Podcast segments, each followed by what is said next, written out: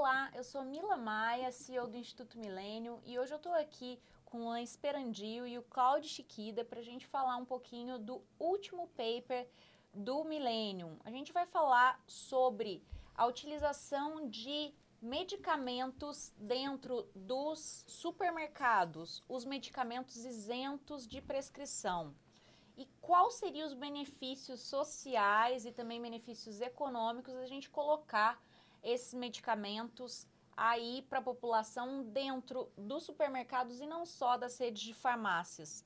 Luan, Cláudio, muito obrigada por estarem aqui. Luan, vou te apresentar. O Luan é analista político, MBA em desenvolvimento humano e podcaster da Gazeta do Povo e também um dos fundadores da Frente do Livre Mercado. Exato? Exatamente, Mila. Um prazer estar aqui com vocês. Parabéns pelo projeto Milênio. Obrigada, Luan. E o Cláudio Chiquida, o Cláudio, ele é coordenador geral de pesquisa da ENAP, editor-chefe da revista de serviço público e também doutor em economia. Vamos lá então para a nossa primeira pergunta. Quando a gente fala de facilitar a venda de medicamentos, a reação mais imediata é a negação. Pois as pessoas acham logo que se trata de antibióticos, corticoides, medicamentos que não se poderia ter aí uma facilidade de compra pelas pessoas. É, principalmente por esse risco de ter essa venda tão facilitada. Mas, na verdade, qual que é a diferença de medicamentos que podem e não podem aí é, ser transacionados sem prescrição?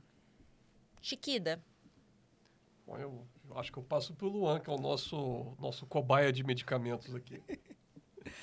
Muito bem, Mila. É, bom, é, as pessoas elas têm razão em ter preocupação com uma comercialização indiscriminada de medicamentos, até porque a gente poderia ter um grau de toxicidade é, no uso é, dos medicamentos e isso pode virar um grande problema de saúde pública. Mas nem todo medicamento é igual. Tem medicamentos que precisam de prescrição médica em virtude de determinados critérios da própria composição e dos efeitos que ele faz no organismo do corpo humano. E existe também os medicamentos que são classificados como isentos de prescrição médica. Que são esses MIPs. Que são os MIPs, que é o tema do trabalho que a gente desenvolveu aqui. É, Para você ser classificado como um MIP, a Anvisa ela tem um rol de critérios bastante complexo e exaustivo, mas basicamente eles são classificados dessa forma em virtude da é, efetividade deles e também em virtude da, do grau de segurança testado, pelo tempo de comercialização. E eles são destinados a tratar males menores, né? uma dor de cabeça, uma azia, é, uma febre leve, um resfriado leve. Né? Então, é, basicamente, são os medicamentos que hoje eles já têm uma facilitação na comercialização deles em farmácias e drogarias no Brasil. E cabe só complementar, né, que não são tantos medicamentos assim nessa lista da Anvisa, né, que eu acho que assim, a Anvisa é um órgão, eu acho que tem uma capacidade técnica muito boa de regulação, né, assim, então assim é uma lista que é bastante é, é, bem cuidada, vamos dizer assim. Né? Os medicamentos não são liberados assim eh, de maneira indiscriminada ou de maneira irresponsável e são até poucos. Então a gente está falando de uma de uma de uma quantidade de, de sei lá de, de, medicamentos que não é assim significativa dentro 52 da, atualmente. 52 dentro de uma, sei lá, se eu entrar numa farmácia hoje, eu não vou achar mais menos do que 52 né, remédios lá dentro, né? Aliás, vou achar muito, muito mais. poucos, né? Sim. E, e outra coisa também, quais que são os critérios para esses medicamentos eles serem considerados MIPs? Além de não serem é, medicamentos aí que gerariam intoxicação, tem alguma outra característica? Sim, a Anvisa, ela coloca um rol muito grande, como a gente estava falando, justamente para que é, você tenha um controle sanitário é, para garantir a saúde das pessoas, né, para não colocar os brasileiros em risco.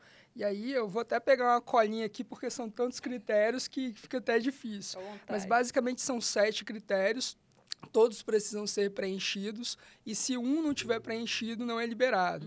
Uhum. Então, é, tem que ter um tempo mínimo de comercialização de pelo menos 10 anos é, aqui no Brasil. É, o, sendo que pelo menos cinco anos desse período ele tem que estar sob prescrição médica, ou seja, Não, não é que o laboratório vai criar alguma coisa e amanhã ele vai estar disponível de fácil acesso para as pessoas.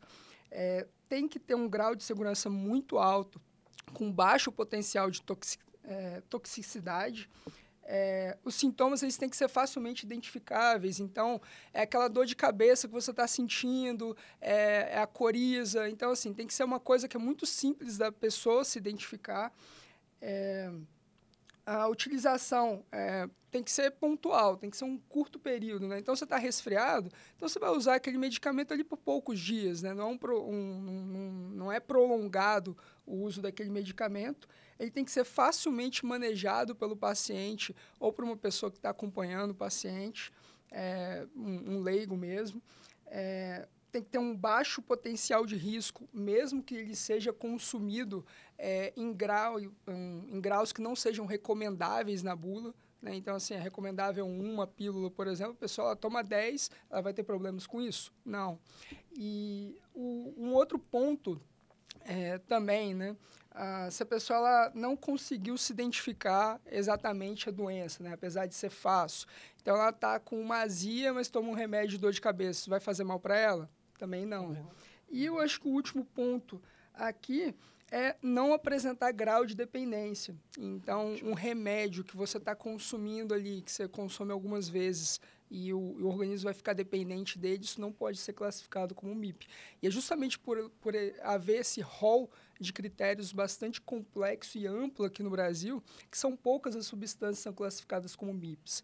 Quando a Anvisa estabeleceu esse rol de critérios em 2016, a gente tinha pouco mais aí de 30 MIPS e ele cresceu é, de forma marginal né, nesses seis anos que passaram. E aí a lista ela é atualizada é, com alguma periodicidade à medida em que forem é, preenchendo esses critérios. Gostaria de complementar? Acho que... Sim, é, é, assim, é até meio óbvio, né? mas assim, é, com esses critérios todos né, que o Luan falou, a gente vê assim, que, na verdade, a gente está falando de remédios que, assim, se consumidos sem receita, né, é, não vão é, trazer grandes, aliás, nem pequenos, né, eu diria, riscos para as pessoas. Né? Quer dizer, eu acho que você tem aí uma, uma como é que fala, esses remédios têm uma contribuição interessante para o sistema de saúde, né? Você não tá, você desafoga o SUS, né? O cara não precisa ir lá para pedir uma receita de um, um remédio para azia, né? Então, filas do SUS que já existem, etc., e são problemas, sempre foram e sempre vão ser, né? É, não precisam ser é, Imagina, congestionadas. o né? nosso SUS do jeito que é, você ainda tem que pegar uma fila para pegar um remédio de azia, gente. É, então, assim, são remédios que, assim, né, baixo risco, mesmo o consumo excessivo, não vai levar o cara para uma UTI, uma CTI. Claro, sempre pode ser que exista uma exceção de alguém que pega uma caixa e consuma uhum. 50 pílulas, mas, assim, eu não conheço casos assim. Isso, Qual o né? risco né? de intoxicação pelos MIPs? Pelo que você falou, nos critérios da Anvisa são muito baixos, né? É, acho que não tem... Não, não, assim, não desculpa, você está perguntando, na verdade, o, o risco do, que a gente observa na, uhum. na prática, né? Acho que o maior risco de, de intoxicação não são pelos MIPs no país, né? É, a gente teve no Brasil nesse século, né, até pela... Um, e isso é uma boa notícia, né? A gente teve o maior acesso a medicamentos no Brasil, é, um, medicamentos em geral, inclusive MIPs, né? E então, assim, a, a grande preocupação é, bom, as pessoas estão tendo mais acesso a medicamentos, então isso está aumentando o grau de internação hospitalar em virtude disso. E aí a gente traz até no, no paper que a gente produziu uma revisão da literatura que mostra, é, que foi avaliar justamente a segurança dos medicamentos do Brasil. E ah, apesar desse aumento que nós tivemos é, no consumo na amostra, é, a 97% dos problemas com medicamentos que a gente tem no Brasil não vem de MIPS, vem de medicamentos que precisam de prescrição médica. E o grau de hospitalização é coisa de 50 vezes é, menor de MIPS. Ou seja, a gente está falando que, é, muito em virtude dessa regulação que existe por parte da Anvisa, que você atesta a segurança desses medicamentos. Né? Uhum. Né? Então, é, e tem ganhos de bem-estar você flexibilizar e possibilitar esse maior acesso a medicamentos, né, Cláudio? Sim.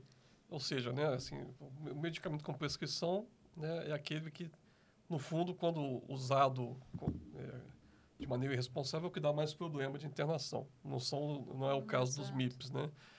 Então, assim, você comercializar, poder ter mais postos é, vendendo, sei lá, uma, como, como é que chama aquelas maquininhas, né? De, acho na Flórida que tem, de né? alto atendimento. de ma né? aquelas Sim. maquininhas de autoatendimento, ou vender em supermercados, enfim, você está fazendo, no fundo, uma pressão para diminuir preço, está aumentando a acessibilidade. né? o Luan estava me contando da, acho que na época da pandemia, né, da, que ele morava mais perto de um supermercado que de uma farmácia. Né? E no início da pandemia, do isolamento, ele não podia ir até... Não, bom, ninguém podia sair de casa por aí para passear, né? É um pouco complicado. E aí precisava, se, se ele precisasse comprar um remédio, e ele faz uso de MIP, né, de vez em quando, né? Todo mundo aqui tem dor de cabeça, tem azia e outras coisinhas, né? É, ele tinha que andar mais até a farmácia e hoje Eu também. Eu Mesma mudei, coisa, né? é, eu, eu morava no Itaim, tinha uma farmácia na frente da minha casa, uma maravilha. Agora eu mudei para Pinheiros, eu tenho que andar acho que uns 10 minutos, é muito longe a farmácia, porque lá é um bairro muito mais residencial do que o Itaim. Mas eu tenho um o supermercado muito mais, mais perto. Eu vou falar para vocês, toda vez que eu vou aos Estados Unidos, eu adoro ir no supermercado, porque lá você tem tudo. Tudo que Sim. você precisa. O que você precisa e você também tem o que você não precisa e você acaba com vontade. Você compra tudo que você precisa e o que você não precisa também. Depois você olha para suas compras e fala: Nossa, eu não precisava disso, mas eu acabei comprando. E é muito comum que quem vai aos Estados Unidos acaba comprando vitamina C, algumas outras coisas no supermercado. E, e deixa eu aproveitar, aí eu, eu vou te perguntar. Quando você vai no supermercado dos Estados Unidos e compra as coisas que você não Aham. precisa, você compra em excesso? Você fica intoxicado com... Nunca fiquei. Pois é. Pelo contrário, eu compro pra mim, compro pro meu pai, pela minha mãe, eu vou dividindo. Em vez de me intoxicar, eu vou dando para as outras pessoas. e no Brasil, a gente já teve uma fase que foi vendido isso, né? Por Sim. que, que parou de, de se vender aqui? Ok. É, essa restrição mercadológica para a venda de medicamentos no Brasil, ela é de uma legislação de quase 50 anos atrás, né, de 1973, né? E ah, como em outros países, como a gente estava falando, né, existe, é, não existe essa restrição para medicamentos que são isentos de prescrição. Você citou o caso dos Estados Unidos, mas Canadá, Suíça, Aham. Inglaterra, entre outros países no. é, então, e assim, países que têm a legislação muito mais chata do que a nossa para esse tipo de coisa. É, num- numa farmácia nos Estados Unidos, você não consegue comprar um medicamento é, sob prescrição médica sem apresentar o documento físico de forma Sim. alguma, né? Mas é muito mais Aqui- chato. É. Muito mais É, chata. então, mas é, no, do, do ponto de vista de MIPs, né? Então, assim, a gente já, como em outros países a legislação é diferente, então, naturalmente, aqui no Brasil, os agentes econômicos, eles conversam é, com a classe política para pegar e você adequar a legislação para evitar esse tipo de distorção. E a gente já teve é, no Brasil um período, nos anos 90, é, foi por meio de uma medida provisória, é, que foi permitida a comercialização de MIPs também em supermercados e similares do varejo. É, foi um período curto, né, um período de alguns meses em que isso foi permitido. Aí, posteriormente, quando a medida provisória ela foi ser convertida em lei, esse dispositivo ele foi retirado. E aí a gente teve, é, particularmente nos anos 90, eu não lembro, eu acho que o Cláudio estava vivo já. Acho que eu tava. É, então você talvez tenha alguma... Eu achei que 90 você já tinha nascido.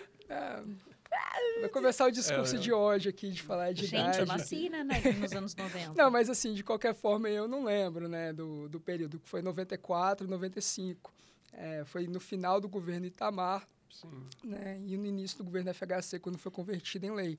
Mas nesse período foi é, vendido, e na época o Brasil era um, era um país que tinha muito menos pontos de acesso de medicamentos, e aí você tem evidências aí de queda de preço médio de MIPs de 35%. Isso aumenta a oferta, gente. Sim. Pela economia, eu sou economista, o Chiquida também, a gente pode falar sobre isso. Quando você aumenta a oferta do produto, se você mantém a mesma demanda e aumenta a oferta, isso cai é, é, o valor do produto. Se a gente está preocupada, a gente está preocupado com o consumidor, se a gente está preocupado com a população, Com a saúde por que, não pessoas, apro- né? por que não aprovar uma medida dessa que traz benefício social, traz um, um- um benefício à população que tem tanta dificuldade, a gente que está com uma inflação tão alta aí, por que não aprovar uma medida que vai reduzir o, o valor dos medicamentos. Me expliquem, é. por quê? Não, uma coisa que eu, que eu gosto de, de comentar é que a concorrência é a arma mais poderosa no mundo, né? É justamente por meio da concorrência que a gente consegue é... Regular os, os mercados, a gente consegue melhorar a qualidade da prestação de serviço, diminuir a gente consegue diminuir preço. Então... Não, e, e, mais um ponto, né? Vocês estavam falando da pandemia, sobre restrição, de você pegar e facilitar acesso. Quando a gente estava vivendo o período pandêmico, logo nas primeiras semanas, é, álcool em gel é, só podia ser vendido em farmácias e drogarias, era uma reserva de mercado também. E aí, diante da necessidade de facilitar o acesso a essa substância para a população conseguir né, colocar a, em todos os lugares, né? permitiram a venda em supermercados. E por que que não era permitido antes? É. Nem se existia álcool em gel em, em em formatos diferentes, né? Agora é, então tem, você né? pegou e você conseguiu, é, ao flexibilizar a comercialização. Pega o seu álcool em gel que você quer utilizar, vamos. Não, mas a, a, a compra dele... Mas assim, a, a venda dele não era permitida nos supermercados. Então assim, o próprio poder público, a classe política sabe que se você quiser facilitar o acesso a uma substância, tem que permitir maior concorrência e o mercado faz a parte dele. Né? É, mas aí tem Sim. outros problemas. Não vamos entrar nessa área, não. Senão vão começar a lembrar de congelamento de preço de álcool em gel. Não, Tivemos não, outros, outros é. problemas aí. É. Melhoraram, melhoraram por um lado, mas pioraram por, por outro, né? Então, gente, eu ainda não consegui entender. Vamos de novo. Por que, que não conseguiram ver qual a importância de aprovar é, que esses medicamentos estejam no supermercado? Me expliquem, desenhem para mim. Tá. Então, já que a gente estava falando de, de medicamento, a gente está aqui em Brasília gravando isso, né, Mila? E assim, Brasília é um lugar muito artificial, né? Aqui, o Chiquida já mora aqui há um pouco mais de tempo do que eu. Aqui até o lago é artificial. Eu fui chamado de velho aqui várias vezes, né? Nos anos 90, foi, eu moro foi. mais tempo, é tudo bem. Não, mas assim... Chiquida, tá tudo bem. Olha que eu nasci nos anos 90, tá? Então, assim, ele, ele só tá tentando sacanear. Não, mas assim, vamos lá. Ele tá ele chamando de mais experiente, né, Lana? Na verdade, Sim, mais certeza. vivido. Mas uh, aqui em Brasília tudo eu é muito... a palavra doutor, olha só. Então... Não, mas... É, uh, para você tentar entender o, o porquê existe reserva de mercado, ou porquê eles não querem permitir maior concorrência, mesmo a um medicamento que é seguro e efetivo para a população, é, são coisas que só Brasília explica mesmo. Brasília é um lugar muito artificial, como a gente estava brincando aqui, né? Até o lago é artificial, para você respirar você precisa de spray nasal, porque aqui também é, artificial. E para né? você ganhar dinheiro em Brasília também é artificial. Você pega e você financia uma indústria de lobby aqui em Brasília, e nada contra lobby, né, direito de petição, uhum. mas na prática os argumentos que são discutidos no legislativo, muitas vezes é, a, toda discussão é pautada em você colocar intermediários e criar reservas de mercado e restringindo a concorrência. Quando você restringe a concorrência, você acaba é, aumentando as margens ali, de né? lucro daquele grupo econômico. E, é o famoso cartel. É, e, e acho que aqui em Brasília, praticamente toda discussão legislativa de regulação econômica sempre tem um grupo por trás, ou querendo entrar como intermediário, ou é, tentando criar ou manter uma reserva de mercado. E no caso do, da venda de medicamentos isentos de prescrição em supermercado, é justamente isso que ocorre. Você tem um lobby muito forte do outro lado de um segmento que não quer perder uma reserva de mercado.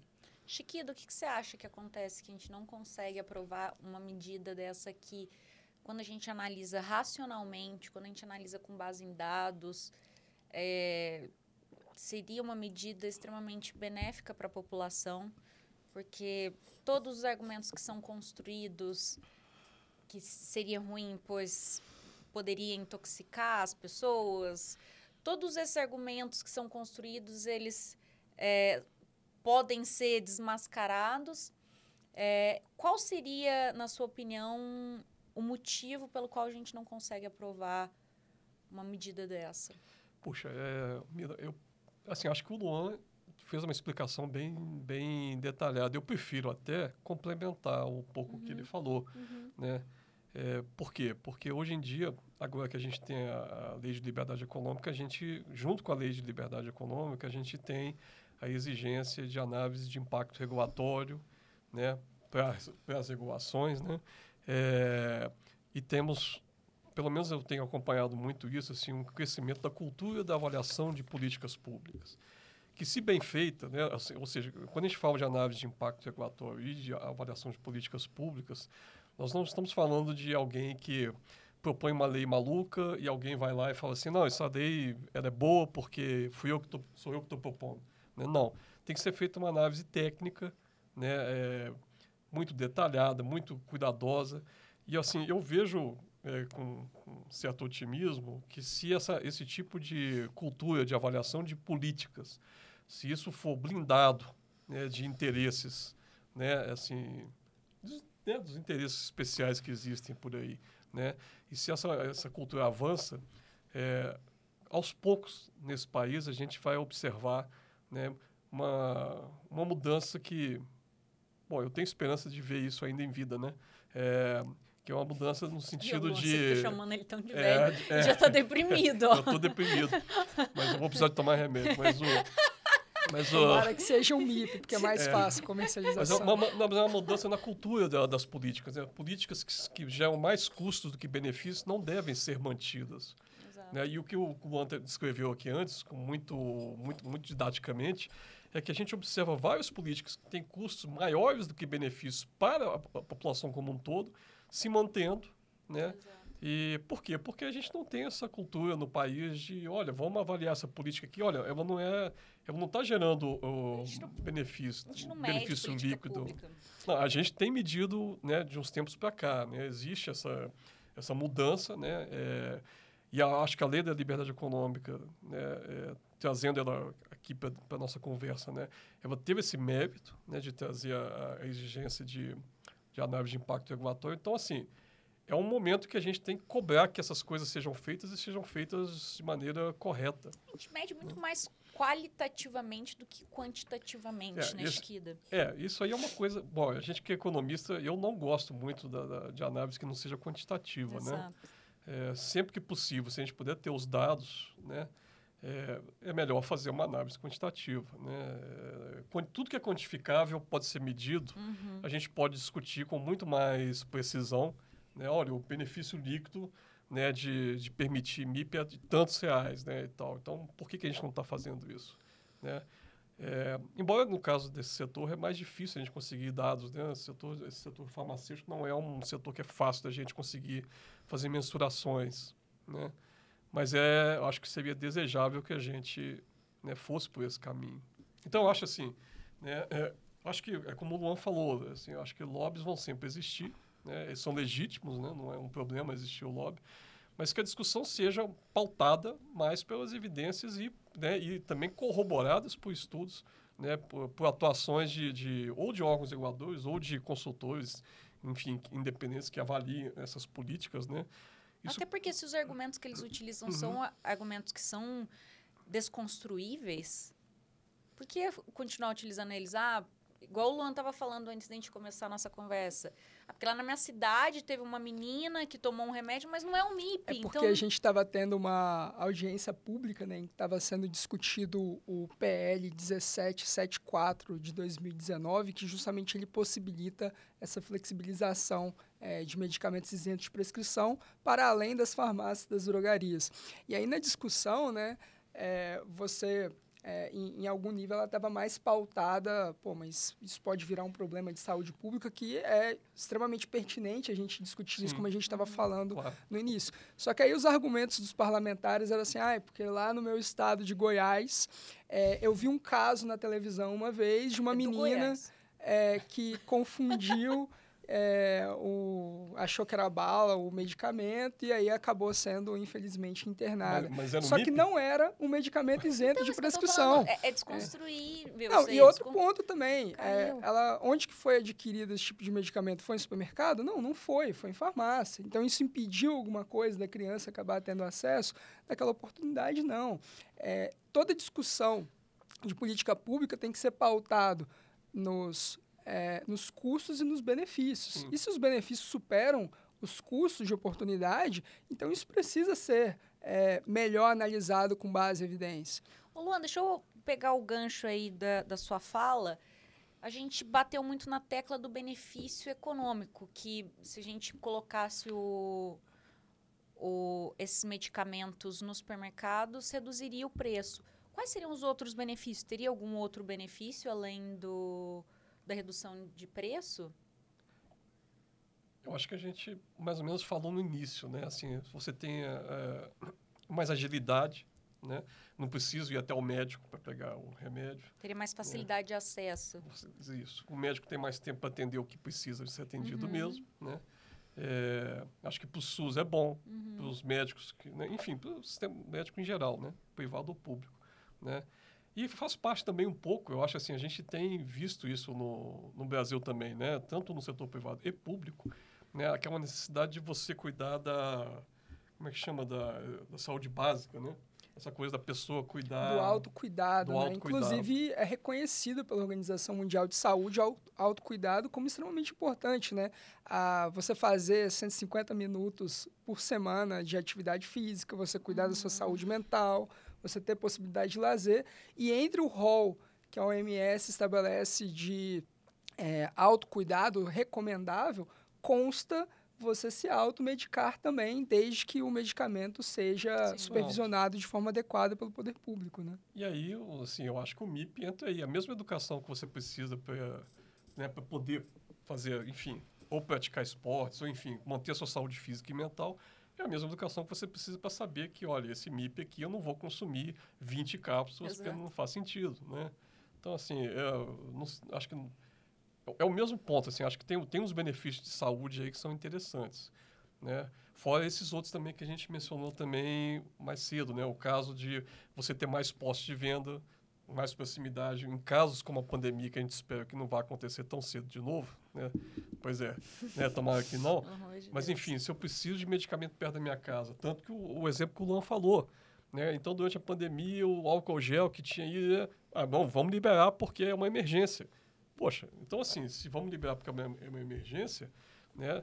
Eventualmente tem remédios que a gente, gente poderia rever. Qualquer né? doença que eu vejo no noticiário, eu já fico assim, varíola dos macacos. Eu fico assim, peraí, deixa eu dar uma analisada. Não, aí não, isso aí não tem perigo. Todo mundo ficou um pouco mais neurótico agora com, fiquei, com a saúde, né? E, e, eu vou contar um, um, um segredo para vocês. Na época da faculdade, os meus amigos falavam que eu era hipocondríaca. Hum. Porque, sabe quando que tem é, aqueles amigo oculto, que você dá presente e tal, a gente brincava e fazia o amigo da onça. Que na verdade você tira alguém, você dá um, um, um presente mais de sacanagem. sim, sim.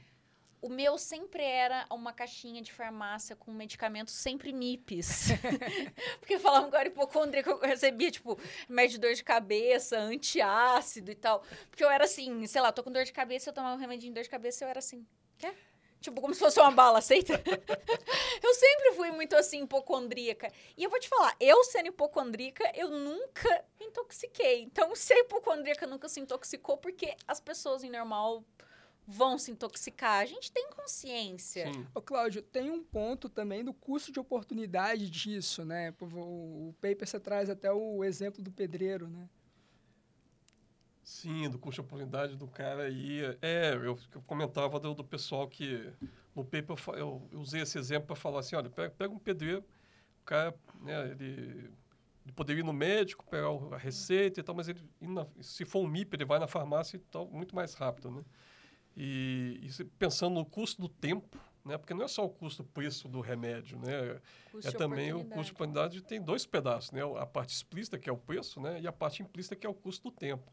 E para um pedreiro, né, que ganha muito pouco, né, é, é, por, como é que fala, por empreitada, né? Uhum. Assim, poder economizar um tempo, né, comprando um MIP mais perto da casa dele, poxa, é, é, é uma coisa que socialmente para a gente que fica, né, vive num país que tem uma desigualdade tão grande, cheio, né, com pobreza, níveis de pobreza tão elevados, poder fazer com que a pobreza desse cara seja um pouquinho menos cruel com ele, é. não é ruim.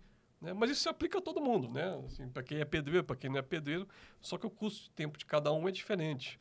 Mas, assim, até nisso tem um aspecto social que eu acho que é, importante também a gente destacar. Ou seja, facilitar o acesso traz ganhos de economia e de, de bem-estar, né? Total. Então, e, o, e, e assim, é, existe a tendência de, com maior concorrência, você é, baratear o preço dos medicamentos. Né? A gente traz até uma revisão de literatura no paper aí de, de queda de possível até de 6%. Mas acho que mais do que essa questão é, econômica, também é uma questão jurídica. Né? Por que a gente tem essa reserva de mercado no Brasil há mais de 50 anos?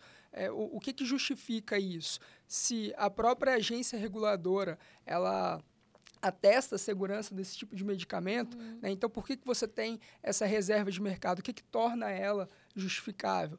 É, se você for olhar os princípios constitucionais né, da livre iniciativa e da livre concorrência, essa é, você restringir ou você trazer restrições mercadológicas deve ser tratado como exceção, não como a regra. Exato. E esse caso é a regra. E aí você citou a lei de liberdade econômica, Chiquida. E se você pegar e você olhar os dispositivos é, dela, você consegue classificar essa reserva de mercado como um abuso de poder regulatório do poder público. Você pegar e você impedir a comercialização de medicamentos isentos de prescrição, é, você tem esse caráter. Né? Excelente, né? ainda mais porque nesse caso ele está sendo totalmente enviesado, não tem um, um motivo plausível, né? É, que que tenha um, um, um, conceito fundamentado.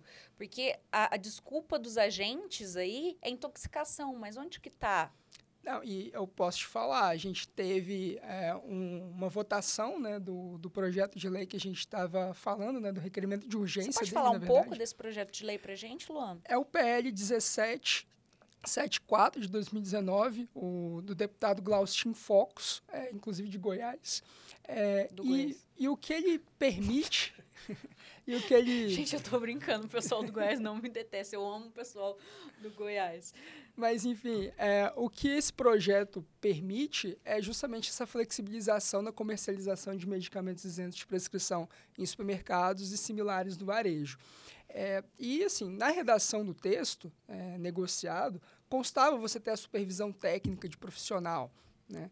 Ah, mas a discussão é, na audiência pública era muito focada né, nessa questão de saúde pública. Mas no bastidor mesmo ali da votação, as pessoas estão preocupadas de caráter econômico. Né? Ah, mas a farmácia do bairro, será que ela vai conseguir competir com uma rede de supermercado? E a, como eu falei, né, em Brasília as discussões são muito artificiais, elas sempre estão voltadas a você colocar um intermediário ali para você criar uma reserva de mercado. E é justamente nesse caso. A, a premissa da discussão do custo de uma política pública é, não deveria ser essa legislação ela vai prejudicar economicamente um segmento, mas sim ela vai beneficiar o consumidor. Os parlamentares deveriam olhar o que vai beneficiar o consumidor, né? A gente teve, inclusive, discussões absurdas de que vender medicamentos a preços mais baratos, e a gente. É, eu tive que ouvir isso na Câmara dos Deputados. Vender medicamento mais barato é ruim, Cláudio, para as pessoas. Por porque se, é, é, se for baratear, as pessoas vão consumir mais e aí elas podem acabar se intoxicando. Esse foi o nível de argumentação que a gente viu. Né? E, e assim, quando o, o, nosso paper foi publicado, né, a gente sempre recebe o carinho da torcida nas redes sociais. e aí a gente recebeu, eu o particularmente, eu particularmente recebi muitas mensagens aí Carinhosa. do pessoal na, nas redes sociais. Eu sempre leio, né? As que estão me xingando, eu, eu deixo quieto, mas é, mesmo quem argumenta de forma contrária, eu sempre é, vou conversar com as uhum. pessoas de forma respeitosa. E aí acho que teve. Eu queria destacar duas mensagens que eu recebi aqui. Uma era de um, uma pessoa do segmento farmacêutico. E ela estava falando o seguinte: olha, é, eu não sou contra exatamente a ideia de você permitir a venda de medicamentos isentos de prescrição em supermercados mas eu sou contra esse projeto porque vocês não estavam estipulando que precisa ter um profissional de farmácia ali atendendo no supermercado. Mas por que se não precisa de farmacêutico para esse tipo de medicamento? Exatamente. Mas aí o que, que ele, qual que era o ponto dele? você, se você coloca esse dispositivo obrigando ter um farmacêutico, uhum. você vai gerar empregos para o meu setor. Aí eu sou a favor. Ou seja, questão intermediária, você criar uma reserva para uma categoria sem necessidade econômica. Você uhum. cria um problema para ir gerar uma solução. Exato. Né? E, e, é esse tipo de discussão que pauta Brasília todos os dias que tem sessão. E, e, e, essa acaba sendo a mentalidade, né? Eu sou contra o projeto porque ele não vai beneficiar a minha, categoria. A minha categoria. E e ao mesmo tempo que eu estava recebendo essa mensagem, eu recebi outras mensagens de agentes econômicos do setor e uma me chamou a atenção. Era um consultor empresarial que falou: Olha, é, eu atendo uma rede de farma de eu atendo uma rede de supermercados no Nordeste e eu acho muito interessante essa proposta. Né? Eu já até deliberei para minha equipe aqui alguns estudos técnicos para verificar a viabilidade da gente adaptar os supermercados para a gente aumentar o rol de produtos que a gente oferece aqui para os consumidores. Então, assim, só de ser pautada a discussão no Congresso, várias pessoas começaram a se interessar pelo tema e falar, não, é, eu, hoje eu não posso permitir isso, mas é, como que vai ser a cadeia de produção aqui para poder oferecer mais para os meus consumidores? Então, é, é interessante como que várias pessoas nunca pararam para se perguntar por que, que elas não podem é, consumir um remédio para dor de cabeça e comprar no supermercado. Ou até não notaram, né? Que teve uma época que você comprava no supermercado de repente sumiu Parou. da prateleira e eu mesmo acho que sou um desses, né? Passei por, por essa época da, da, do período curtinho de tempo e assim, me lembro vagamente de ir no supermercado e ver uns remédios, depois não via mais e nunca me perguntei, né? O porquê, por, porquê disso, né? Até que ponto foi é, pelo benefício da população ou para o benefício dos grupos de interesse, né? É, é aquela lei da ciência política, né, de benefícios difusos e os custos concentrados. E aí, talvez, um dos pontos que faz com que o, o, o lobby das farmácias, essa reserva de mercado se mantenha há quase cinco décadas no Brasil, não é à toa. É porque realmente existe um ganho econômico para eles que às vezes é superior do, ao do próprio supermercado. Né? Tem alguns relatórios de equity, né, de, de ação, porque a gente tem rede de farmácia listada na Bolsa de Valores, a gente tem rede de supermercado listada na Bolsa de Valores, e eles apontam que o prejuízo é, econômico provável nas farmácias, nas grandes redes de farmácia, tende a ser um pouco maior do que o benefício que os supermercados vão ter. Né? Ah, e, então, eu acho que talvez esse seja um, um dos pontos também que faz com que um setor se movimente muito mais é, para benefício próprio do que é, um, um, benefício que seria difuso entre toda a cadeia de produção e entre os consumidores. Então, acho que esse é um, é um, é um pouco que explica por que, a gente tem uma reserva de mercado é, não justificável. Né? Embora isso, esse, essa, esse dado não está no paper, né? A gente, a gente, não fez essas contas, né? Mas eu acho que é um ponto que deveria ser mais bem, bem compreendido, né? a lógica né? Desse, uh, dessa dinâmica de, de, economia política. Aí, né? E, Luan, essa semana teve votação dessa PL, né? Como que foi? Então, é, muita falácia sendo discutida, poucos parlamentares presentes, porque a gente está em semana de esforço concentrado aqui em Brasília, no Congresso, é, mas a gente também está em um período pré-eleitoral, né? Está até havendo convenções partidárias essa semana e em virtude disso acho que tinham poucos parlamentares presentes, mas a votação ela foi híbrida, né? Então é, faltaram 32 votos para se aprovar é, a, o requerimento de urgência desse referido projeto que a gente estava discutindo aqui. É, mas foi a primeira vez que a discussão ela foi pautada em plenário no Brasil. Né? Uhum. Ah, anteriormente, é, a gente falou da medida provisória, né? Quando foi para o Congresso ela, ela, e foi convertida em lei, isso não foi permitido. E também, é, no governo Dilma, tinha uma medida provisória também, foi colocada uma emenda, foi aprovada, e aí, então, o presidente da República, ela, é, ao sancionar a legislação, ela vetou esse dispositivo que permitiria. Mas um projeto de lei específico para permitir a, a venda de MIPs em supermercados e varejo. Foi a primeira vez que foi pautado. Né? Infelizmente, não, não aprovou. É, tinha orientação é, da maior parte do, dos partidos né? Ah, favoráveis, né? mas muitos parlamentares acabaram não votando. É, se abstendo mesmo da votação, não estavam ali é, dentro do quórum, isso acabou dificultando a, a aprovação. Mas com certeza, essas forças econômicas aí é, influenciando né, as votações, etc., acabaram sendo muito decisivas. É, tanto é que a discussão ali nos bastidores né, não era relacionada à saúde pública, né, era totalmente voltada a qual prejuízo financeiro que o setor farmacêutico teria. E eu falo que, é, obviamente, é um, é um valor considerável. O faturamento anual de MIPs é, do setor é de 8,2 bilhões, mas a maior parte do faturamento, mais de 10 vezes, esse valor é de medicamentos que precisam de prescrição médica. Né? Então, Exato. setor farmacêutico. É... E outra coisa, farmácia não vende só medicamento. Né? Farmácia aqui no Brasil virou é. um segmento de perfumaria muito relevante. Que inclusive tem incentivos fiscais, não à toa o shampoo na farmácia costuma ser muito mais barato que no supermercado também. Opa, essa dica aí é boa. é, enquanto você tem cabelo ainda, né, Cláudia? ainda?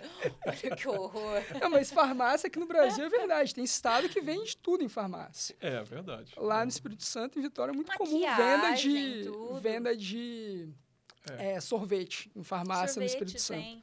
É, coisa de dieta, whey protein, essas coisas. Às vezes até brinquedo, presente. Brinquedo? É, é, a última hora, né? O cara quer comprar um presente, tem um brinquedo. Sério? Você que é mineiro. Ração de... É, lá em Minas as farmácias têm, né? Não Nossa, sei brinquedo eu nunca vi. É, uns brinquedos mais simples, assim, mas tipo, o cara passa na farmácia, compra um brinquedo leva para casa, né? Esqueceu do aniversário de alguém, uma coisa desse tipo.